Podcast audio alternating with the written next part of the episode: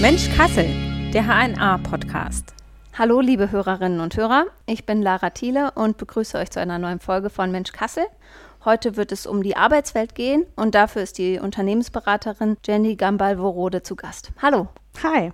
Hallo Lara. Schön, dass du da bist. Ja, ich habe den Weg durch den Regen gefunden. Sehr gut.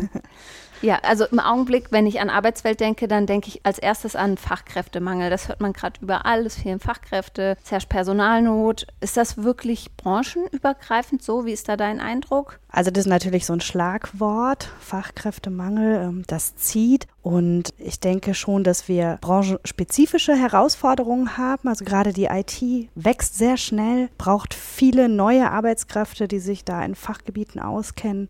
Das gleiche gilt im Gesundheitswesen, Ingenieurswesen. Also es sind schon Branchen, wo die Entwicklungen sehr stark und sehr schnell vorangehen und wir natürlich Nachschub brauchen. Wir haben viele Arbeitnehmerinnen und Arbeitnehmer mit hohen Erfahrungen, die lange dabei sind. Die scheiden langsam aus der Arbeitswelt aus. Und da müssen wir jetzt nachrücken. Das ist natürlich notwendig und so entstehen Lücken natürlich auch. Mhm. Die Bildungswege verändern sich und äh, die Anforderungen verändern sich und wir müssen uns auch verändern. Und da kommen wir in manchen Bereichen einfach nicht schnell genug hinterher. Also quasi da hinkt gewisse Branchen oder Arbeitgeber oder wie auch immer den aktuellen Entwicklungen hinterher. Ich ja. möchte nicht sagen, dass sie hinterher hinken, aber okay. der Gap ist zu groß. Wir brauchen die und zwar schnell und wir produzieren sie in Anführungsstrichen in unseren eigenen Ausbildungsbetrieben und Universitäten und Hochschulen nach. Aber auf der anderen Seite brauchen wir mehr davon. Ein weiterer Faktor ist die Globalisierung. Natürlich haben äh, junge Menschen heute viel mehr Möglichkeiten, sich einen Arbeitsplatz zu suchen. Ähm, nicht nur in der Region, nicht nur in Deutschland, nicht nur in Europa, sondern weltweit. Und da ist es natürlich auch so, dass interessante Angebote außerhalb der Grenzen liegen und wir Fachkräfte verlieren. Was wir in der Region bemerken oder was ich persönlich bemerke, ist, dass viele hier aufgewachsene Personen und Menschen, ja, 10, 12, 13, 14 Jahre im Ausland sich bewegen und dann wieder zurückkommen in die Region, weil sie so attraktiv sind. Das ist natürlich super. Die sind dann prima ausgebildet, kennen sich in der Region aus. Das sind Dinge, die hier gerade äh, auch bemerkt werden. Ah, das heißt, es ist nicht so eine Arbeitsunwilligkeit einer bestimmten Generation, sondern vielleicht eher ein Abwandern oder eine andere Orientierung. Also verallgemeinern möchte ich das gar nicht. Es gibt dieses Wort Gen Z, mhm. was man auch hört und Design irgendwie, also allgemein oder verallgemeinern sollte man sowieso nie und nimmer und auch nicht bei den jungen Menschen. Der Arbeitsmarkt verändert sich und auf der anderen Seite verändern sich die Ansprüche, die wir an unser Leben stellen. Sowohl in der jüngeren Generation als auch das ist eigentlich altersunabhängig, diese Work-Life-Balance, mhm. der Flow, der dahinter steckt, der gesunde äh, ja, Umgang mit Arbeit und mit seinem Leben. Und diese Ansprüche muss man halt irgendwie zusammenführen.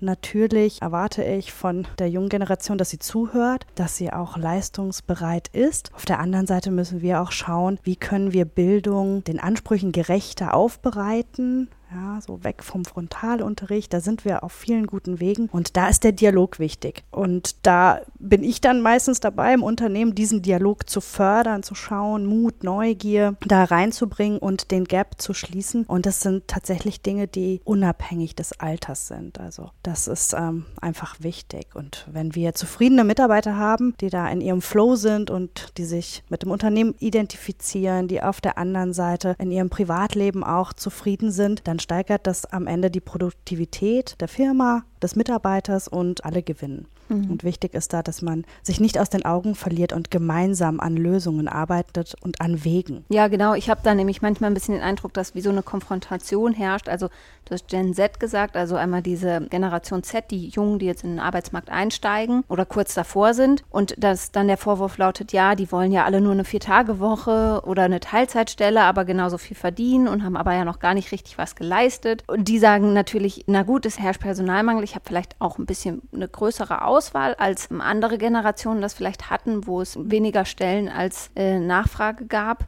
Also glaubst du, ist es dann rein an den Unternehmen, sich darauf einzustellen oder schon auch beide Seiten, die ein bisschen gucken müssen, dass sie kompatibel sind, sage ich mal? Ja, ich komme ja aus der systemischen Ecke und in einem System sind immer alle Teilchen wichtig, weil sie aufeinander einwirken und deswegen muss jeder und jede, damit meine ich auch die Politik und die Umgebung, also alle müssen zusammenspielen für dieses Ziel, dass das funktioniert. Es muss eine Kombination an Maßnahmen sein. Es gibt nicht die Maßnahme. Man muss aufeinander zugehen. Das heißt, äh, man muss in Bildung investieren, in Qualifizierung, die Arbeitsbedingungen anpassen und auch gezielte Rekrutierungsstrategien fahren. Mhm. Und die junge Generation, wie du schon gesagt hast, die hat eigentlich alle Möglichkeiten. Wir haben einen Überschuss an Ausbildungsplätzen. Das heißt, man hat die Qual der Wahl und das ist manchmal auch nicht so einfach. Das heißt, ich lade die Schule ein, da in die Richtung zu gehen und auch zu sagen, okay, wie können wir das denn den jungen Menschen erleichtern, ihre Nische, ihre Arbeitsnische zu finden, ihr Potenzial, ihre Fähigkeiten zu finden und wo, in welchem Arbeitsbereich können wir die einsetzen. Ich bin davon überzeugt, wenn da intrinsische Motivation ist oder ein Interesse, also ein persönliches Interesse auch in dem, was ich tue, dann sind die Wege zu der Bildung für die jungen Menschen einfacher und damit auch in die Unternehmen und in die Arbeitswelt. Du hattest jetzt eben gesagt, Rekrutierungsmaßnahmen auch anpassen. Heißt es, dass Unternehmen vielleicht auch anders auf junge Leute zugehen müssen? Ich denke, auch da ist die Kombination wichtig. Natürlich müssen sie gut ausgebildet sein und Abschlüsse vorweisen oder Zertifikate, aber das ist nicht alles. Und es gibt mittlerweile höhere Ansprüche auch an Soft Skills. Durch die ganze Verwendung von Kommunikationsmedien und Technologien ist es immer wichtiger, auch zu gucken, was können denn die Menschen behind the line. Was ist da an Fähigkeiten? Und auf diese Kombination sollte man setzen und in den Rekrutierungseinheiten mehr an den Menschen sein. Denn am Ende äh, sollen die dort arbeiten. Natürlich ist ein Einsatz von KI bei der Sichtung von 300 Bewerbungsunterlagen auf Schlagworte durchaus eine Methode, doch äh, sollte am Ende ja der Mensch den Menschen kennenlernen, um zu entscheiden, passt er ins Unternehmen oder nicht. Ja, KI, also künstliche Intelligenz, ist ja auch so ein gerade ziemlich in Mode gekommenes Schlagwort, wovor manche total viel Angst haben. Manche sagen, das ist die Zukunft vieler Branchen zumindest, wenn vielleicht auch nicht aller. Wie ist das da in deinen Augen? Sind da Unternehmen eher offen und gehen da drauf zu und sagen, spannend, beschäftigen wir uns mal mit, ob uns das was abnehmen kann oder herrscht da eher eine Angst vor so, Gott, jetzt werden wir alle wegrationalisiert und die KI ersetzt uns? Also auch da ist es wie bei allem, und das wird sich durchziehen, wieder die richtige Kombination. Da, wo es Sinn macht, da, wo es effektiv ist und Produktivität steigert, wird es mit Sicherheit auch angewendet werden und Unternehmen werden das auch sehen, denn sie müssen produktiv, effektiv und kostenwirtschaftlich arbeiten.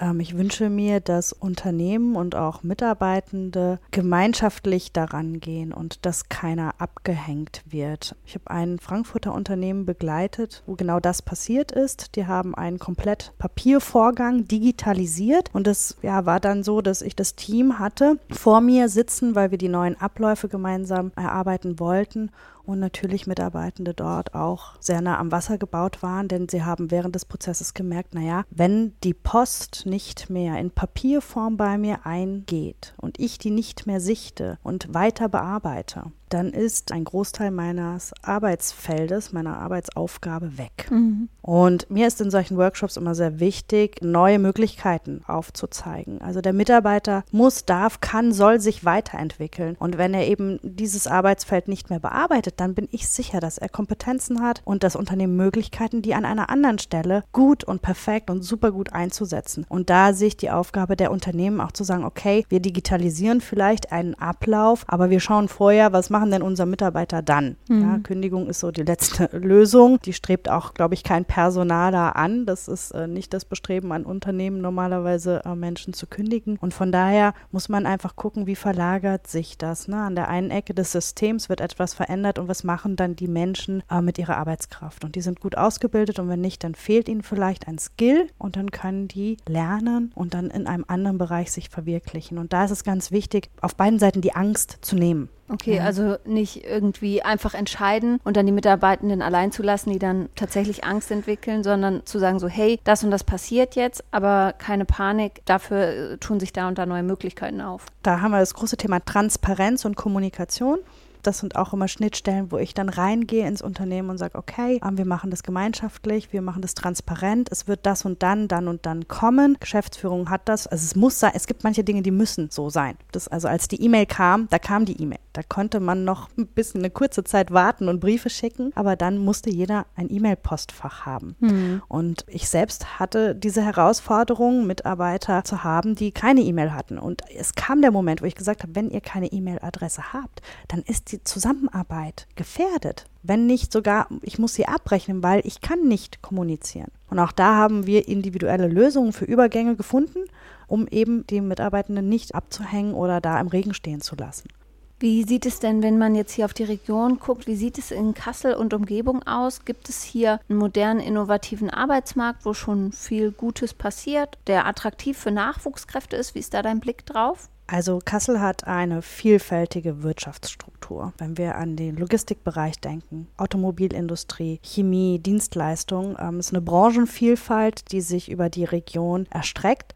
Wir haben schon so ein Innovationsklima. Wir haben auch viele Forschungszentren. Wir haben den Science Park. Wir haben äh, die Uni Kims und die Universität Kassel. Wir haben äh, verschiedene Institute, die hier ansässig sind und ja Recherche betreiben, Innovation suchen und auf dem Weg sind. Das heißt, die Infrastruktur ist hier vorhanden, auch was die Bildungseinrichtungen angeht. Das heißt, wenn hier ein Bedarf erkannt wird, dann haben wir auch in der Region schon die Antwort drauf mit Qualifizierungsmaßnahmen Maßnahmen mit traditionellen und auch neuen Strukturen in der Bildung, die hier einwirken.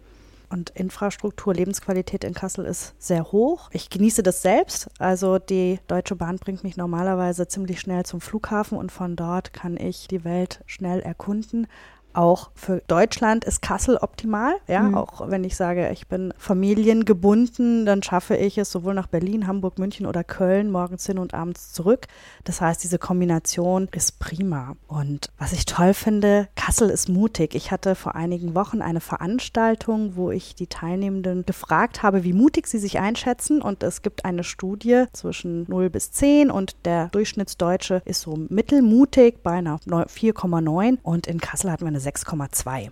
Also gegen eher mutig. Und das sehen wir eben auch, wenn wir in die Veranstaltungswelt hier schauen. Ja, wir hatten einen Bildungshackathon im September in Kassel. Wir haben äh, nachhaltige Modebranchen und Labels, die hier aus Kassel kommen. Aus dem Science Park. Also da kommt so viel Innovation raus. Und was schön ist, die auch erstmal in der Region bleibt. Und das ist schön zu beobachten und freut mich als hier geborene und aufgewachsene umso mehr, dass ich jetzt die Expertise von draußen wieder hier reinbringen kann und sehe, wie das auch positiv aufgenommen wird. Würdest du sagen, es gibt auch noch Bereiche, wo Ausbaupotenzial ist oder wo es noch sich was tun könnte? Also grundsätzlich bin ich immer jemand, der guckt, was kommt jetzt. Also ausbauen und Potenzial erweitern geht fast immer so vom Bauchgefühl. Es ist natürlich hilfreich, wenn alle Ebenen mitspielen und äh, da brauchen wir natürlich auch die staatliche Kraft äh, in Schulen, Bildung, Verwaltung etc. Und das ist ganz wichtig, dass die zusammen mit den Unternehmen und mit den Menschen dieses Ganze stemmen. Und da sind die genauso wichtig und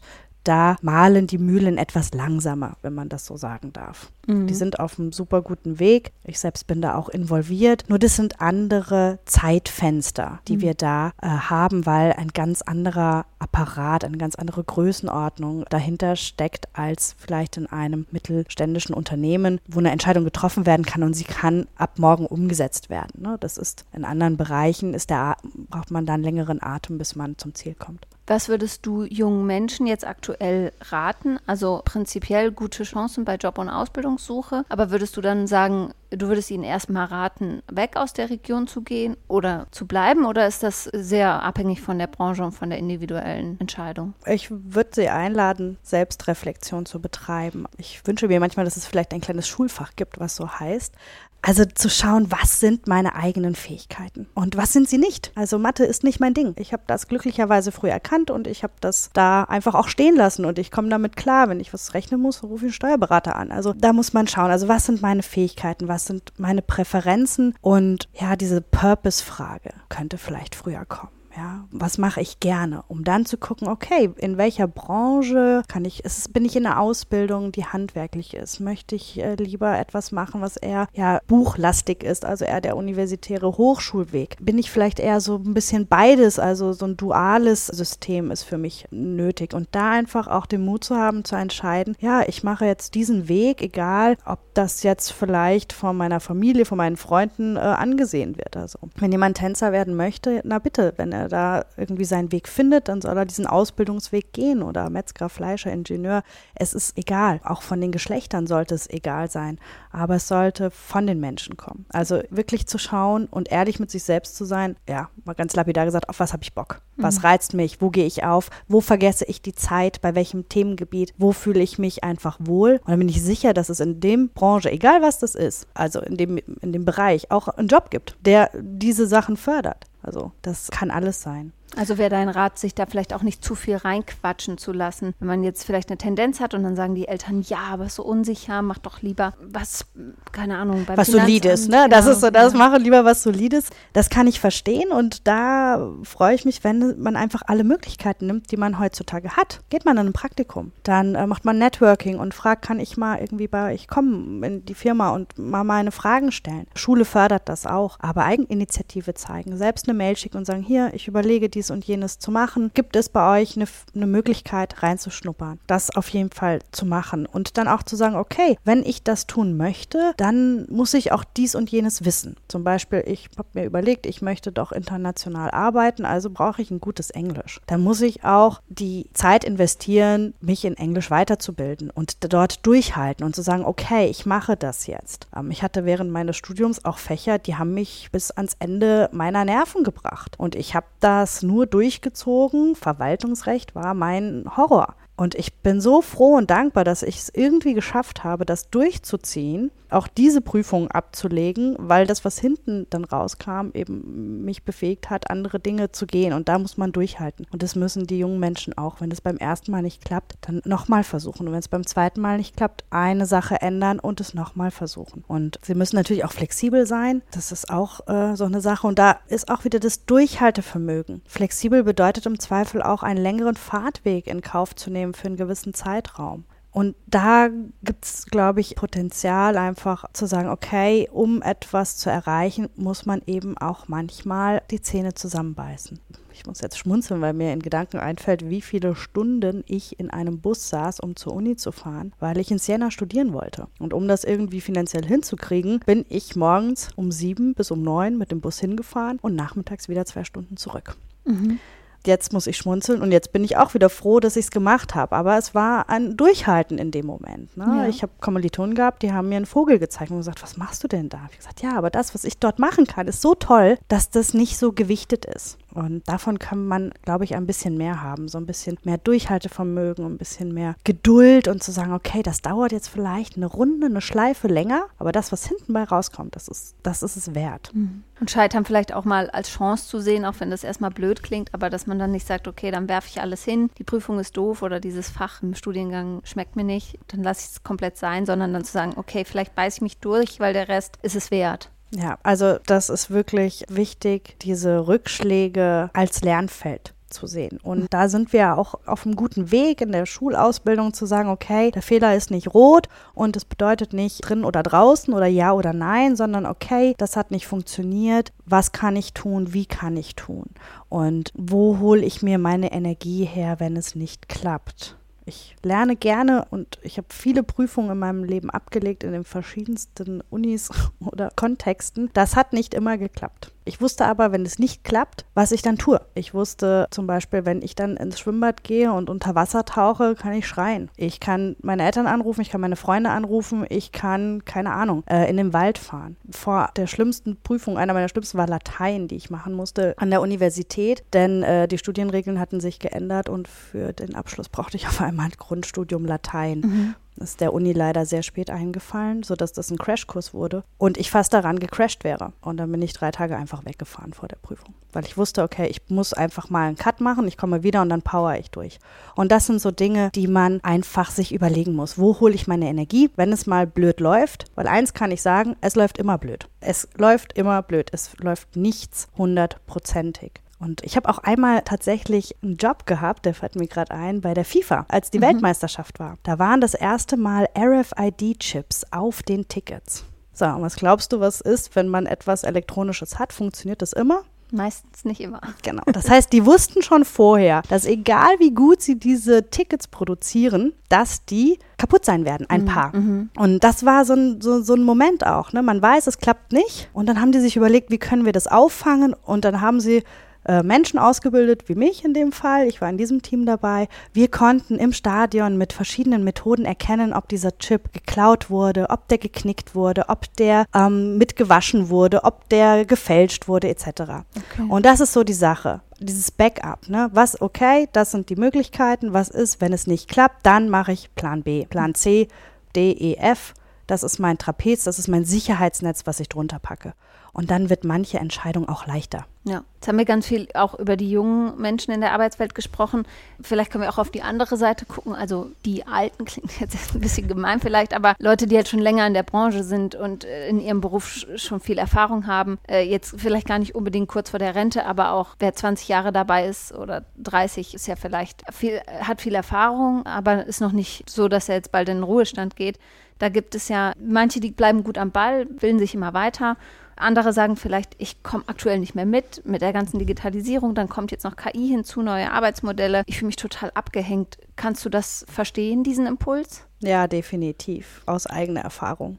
Ähm, mich hat mal äh, das Wort Cloud total in die Ecke gehauen für einen Augenblick. Also wir hatten Arbeitsabläufe in der Weiterbildung und auf einmal kam die Cloud und alles war Cloud-basiert und Cloud-lernbasiert und was auch immer. Und das Einzige, was ich in dem Moment wusste, war, dass Cloud auf Englisch Wolke heißt. Und nach dem ersten Schockmoment, äh, als ich merkte, okay, pff, da ist wirklich, das ist eine Herausforderung. Was ist das? Ja, was ist das überhaupt? Ich habe damals noch kein Cloud-Streaming gemacht oder mhm. so. Und dann, ja, habe ich mich auf den Weg gemacht und habe mich weitergebildet, war dann auch Cloud-Admin am Ende. Aber dieser eine Moment des, okay, Respekt, was ist das? Wie ist das? Wie beeinflusst es meinen Arbeitsweg? Und dann sich einfach zu positionieren und zu sagen, okay, was muss ich jetzt tun, damit ich? Oder eben auch, was muss ich tun, damit ich nicht? Ja, also da gibt es ja verschiedene Möglichkeiten zu sagen, okay, ich setze mich dem aus, ich muss das machen. Oder vielleicht habe ich in meinem Arbeitsumfeld auch die Möglichkeit äh, zu sagen, okay, kann ich in eine andere Richtung gehen? Und da einfach gucken. Also es ist auf jeden Fall eine Herausforderung und das ist mit allen Dingen, die sich ändern, sei es mit einer neuen Geschäftsführung, sei es mit einem neuen Online-Tool, sei es mit äh, einer Gebäudeänderung, ja, auch wenn Sie eine Firma einfach in ein anderes Gebäude setzen, das ist für Mitarbeitende erstmal eine Veränderung und da muss man die abholen. Also es gibt viele Momente, wo dieses Gefühl, was du beschrieben hast, äh, aufkommen kann. Also was würdest du dann raten, einfach zu sagen, entweder zu gucken, okay, muss ich es mitgehen oder gibt es einen anderen Bereich, in dem ich mich spezialisieren kann? Mutig sein, mutig sein zu sagen, was gerade bei einem vorgeht. Also offen darüber sprechen, offen kommunizieren, transparent kommunizieren, sagen, da habe ich eine Herausforderung, da komme ich gerade nicht mit. Also diese Angst nicht zu haben, dass das negativ ist. Im Gegenteil, es ist positiv. Es ist positiv für einen Arbeitnehmer, äh, für einen Arbeitgeber, wenn der Arbeitnehmer kommt und sagt, hier, pass auf, da ist was, was machen wir damit? Und auf der anderen Seite sollte das Unternehmen schon ein bisschen eine Idee haben, ne, es könnte jetzt was kommen, was für die Mitarbeitenden eine Herausforderung ist und dann sich Unterstützung holen. Ja, zu sagen, okay, ich nehme die Challenge an, ich brauche Weiterbildung, ich brauche eine Kollegin, Kollege, der mich da assistiert am Anfang und dann einfach gucken. Und dann gibt es mit Sicherheit auch Momente, wo ein Unternehmen oder äh, schaut, ob dann der Platz des Arbeitnehmers an einer anderen Stelle besser, effektiver ist. Und wenn wir nochmal zurückkommen auf die mit den vielen Erfahrungen, mhm. das ist ein Schatz, den haben nur diese Personen und es ist wirklich eine besondere Herausforderung. Und wem das gelingt, der kann gewinnen als Unternehmen nehmen, diesen zu bewahren und den zu fördern. Und dann kann auch eine Entscheidung, eine proaktive Entscheidung gegen eine Sache positiv für etwas anderes sein. Und das ist, sehe ich die, also die Hauptverantwortung schon bei den Unternehmen, die natürlich auch nur reagieren können, wenn der Arbeitnehmer sich bemerkbar macht. Mhm. Und da auch wieder transparent kommuniziert. Genau. Du hattest vorab gesagt, dass einer deiner Schwerpunkte auch auf dem Female Empowerment liegt, also Frauen in der Arbeitswelt und die Stärkung von Frauen und ihren Fähigkeiten in Sachen Gleichberechtigung hat sich ja in den letzten Jahren zum Glück einiges getan. Braucht man dann sowas eigentlich überhaupt noch? Frage ich mal so provokativ. ja, alleine wenn ich jetzt eine Sache dir sage, ist, das ist Gender Pay Gap. Also das bedeutet, ein Mann, eine Frau tun identisch das Gleiche, exakt gleiche Qualität im gleichen Unternehmen und sie bekommen unterschiedlich Geld. Wir sind da auf einem guten Weg, wir haben aber Handlungsbedarf. Und äh, also das ist eine Sache, da muss man einfach Bewusstsein für schaffen, sowohl in der Politik als auch in den Unternehmen, als auch bei den Frauen selber, dass sie wissen, dass das so ist und vielleicht mal sagen, also hallo, liebes Unternehmen, der Kollege so und so, das ist schwierig. In Deutschland redet man nicht über Geld. Das mhm. ist in anderen Kulturen anders. Aber ich kann euch sagen, es ist so, meistens verdienen wir für das gleiche, also den bekommen wir nicht den gleichen Lohn für die gleiche Arbeit. Und also das ist einfach total ungerecht. Unsere Schuhe sind auch viel teurer als die der Männer. Also von daher, das ist einfach ein Argument. Und auf der anderen Seite, also das ist jetzt ein, das Geldthema ist natürlich interessant, aber was glaubst du denn, wie viele Führungspositionen von Frauen besetzt werden in der deutschen Unternehmerlandschaft? Also Prozentzahl. Wie viele Führungskräfte? Auf alle Branchen gesehen. Auf alle Branchen gesehen. Mhm. Was sagt das Statistische Bundesamt über Führungskräfte? Oh, gute Frage. Ich würde sagen, es ist gestiegen, aber liegt wahrscheinlich noch nicht bei 50-50, mhm. sondern weniger Frauen. Sowas zwischen 20 und 30 Prozent hätte ich geschätzt. Ja, das ist sehr interessant. Also seit 2012 werden diese Daten vom Statistischen Bundesamt erhoben. Mhm. Die Steigerung beträgt ganze 0,3 Prozent ja. bis zum Jahr 2022. Und äh, in Führungspositionen haben wir zurzeit 28,9 Prozent Frauen. Okay. Das ist jede dritte. Das ist aus meiner Sicht noch nicht ausreichend. Was aber einen Unterschied macht, ist, in welcher Laufbahn, also beruflichen Laufbahn wir sind. Und da ist es ganz klar, dass bei akademischen Laufbahnen, also bei den Juristinnen, bei den Ärztinnen, bei den Sozialwissenschaftlerinnen, da ist die Quote tatsächlich 49,5 Prozent. Bin ich auch ganz stolz drauf, das ist auch prima. Allerdings werden diese 50 Prozent Frauen immer noch von 70 Prozent der Herrschaften geführt. Und da brauchen wir einfach mehr Zusammenarbeit. Und das bedeutet eben eine vielfältige Zusammenarbeit. Denn die Vielfalt in dem Unternehmen macht dann auch am Ende des Tages den Erfolg des Unternehmens und die Zufriedenheit der Mitarbeitenden. Und äh, deswegen ist es wichtig, dass wir Bewusstsein dafür schaffen, dass es wichtig ist, alle an einem Tisch zu haben und auch die Frauen.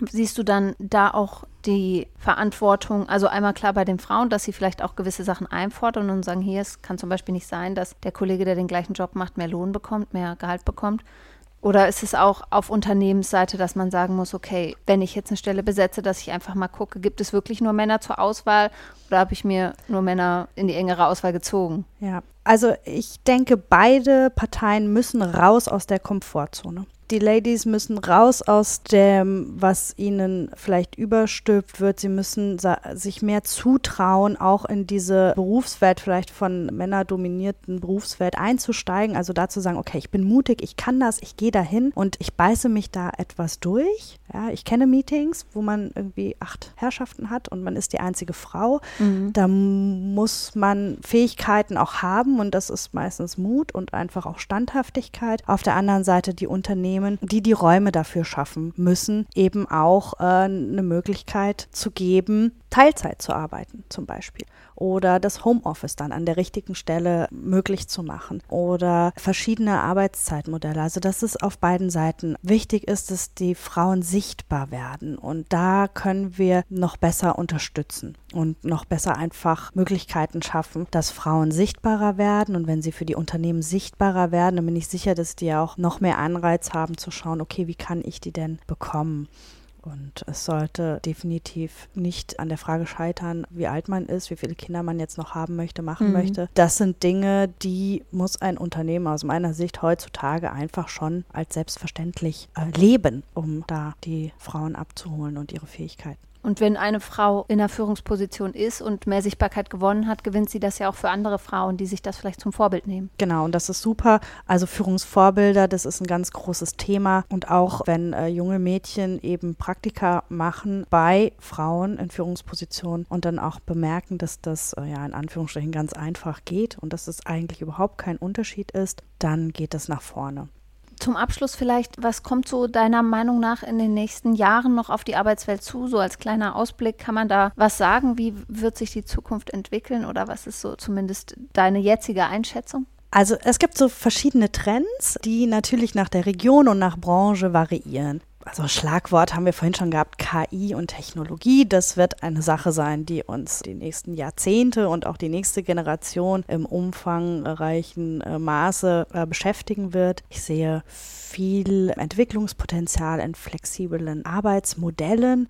Also auch das wird sich ändern. Das bemerke ich bei mir selbst. Mein Arbeitsalltag ist laufend in einer Änderung und ich sehe auch, wie die Welt darauf reagiert. Also Südamerika ähm, hat jetzt da auch Impulse gesetzt, die da mich ein bisschen wachgerüttelt haben, was die Arbeitszeiten zum Beispiel angeht. Wir werden, was die Modelle angeht, zwischen hybridem Arbeiten, Präsenzarbeiten, wo arbeitet man, das wird sehr sich ändern und ich hoffe, dass wir da mitgehen und auch mehr auf eine Zielerreichung setzen als auf eine Zeit. Es gibt viele Branchen, da halte ich es für absolut kontraproduktiv, eine Stempeluhr zu haben. In anderen wiederum ist es wunderbar und das Nonplusultra. Also da sollte man einfach gucken, was ist wo gebraucht. Die Diversität muss gefördert werden und wird gefördert werden in der Zukunft, damit wir kreative Lösungen haben für die Herausforderungen, die auf uns zukommen. Die Bedeutung von Soft Skills hatten wir vorhin angesprochen, die wird immer höher werden. Also, dass man da einfach auch ja, sich weiterentwickelt. Anpassungsfähigkeit und Resilienz, das ist ein Thema von allen. Das müssen wir alle angehen, egal ob es von Unternehmensseite ist, als auch von der Mitarbeiterseite. Lebenslanges Lernen. Hört einfach nicht auf zu lernen, dann seid ihr auf dem Zukunftstrend. Das ist das, was ich gerne mitgeben möchte. Und wer Lust und Zeit hat, kurz mal bei YouTube zu klicken oder in einem unserer schönen Buchläden im vorderen Westen oder in der Innenstadt vorbeizugehen, der sollte doch mal sich das Buch Die Mäusestrategie für Manager anschauen. Das ist eine kleine Motivationsgeschichte in Fabelform von Spencer Johnson aus dem Jahr 1998 und sie beschreibt auf eine sehr amüsante und kurzweilige Art und Weise die Möglichkeiten, die wir haben, wenn wir mutig sind, neugierig und so ein bisschen durchhalten. Und wenn wir das beherzigen, dann gucken wir ja erwartungsvoll und freudig in der Zukunft, in der Zukunft in der Region, ja und damit auch in Deutschland und über die Grenzen hinaus. Sehr gut, gleich noch einen kleinen Tipp mit dabei. Ja, das, das ist ja auch eine Sache, die jetzt da ist, ne? Technologie. Also wir können jetzt gleich das googeln und innerhalb von sieben Minuten diese ja, Idee verbreiten und weiter liken und äh, sich darüber Gedanken machen. Also ich denke, das Erste ist bei allem Bewusstsein. Ja? Mhm. Und äh, wenn wir da ansetzen und das Bewusstsein fördern, dann kommen wir ins Denken, dann kommen wir ins Handeln und dann kommen wir in die Lösungsfindung. Ja, und das sollte ja das Ziel sein. Genau. Vielen Dank, dass du heute da warst, Jenny, und einen Einblick gegeben hast. Ja, danke, Lara. Und ein paar Tipps. Schaut gut in die Zukunft. Vielen Dank. Danke dir. Und auch vielen Dank fürs Zuhören natürlich. Bewertet die Folge gern und teilt sie über die sozialen Medien fleißig. Den Kontakt zu Jenny findet ihr natürlich in der Folgenbeschreibung. Und dann sage ich vielen Dank. Bis bald. Tschüss. Ja, danke schön. Ich freue mich auf euch. Seid mutig. Bye.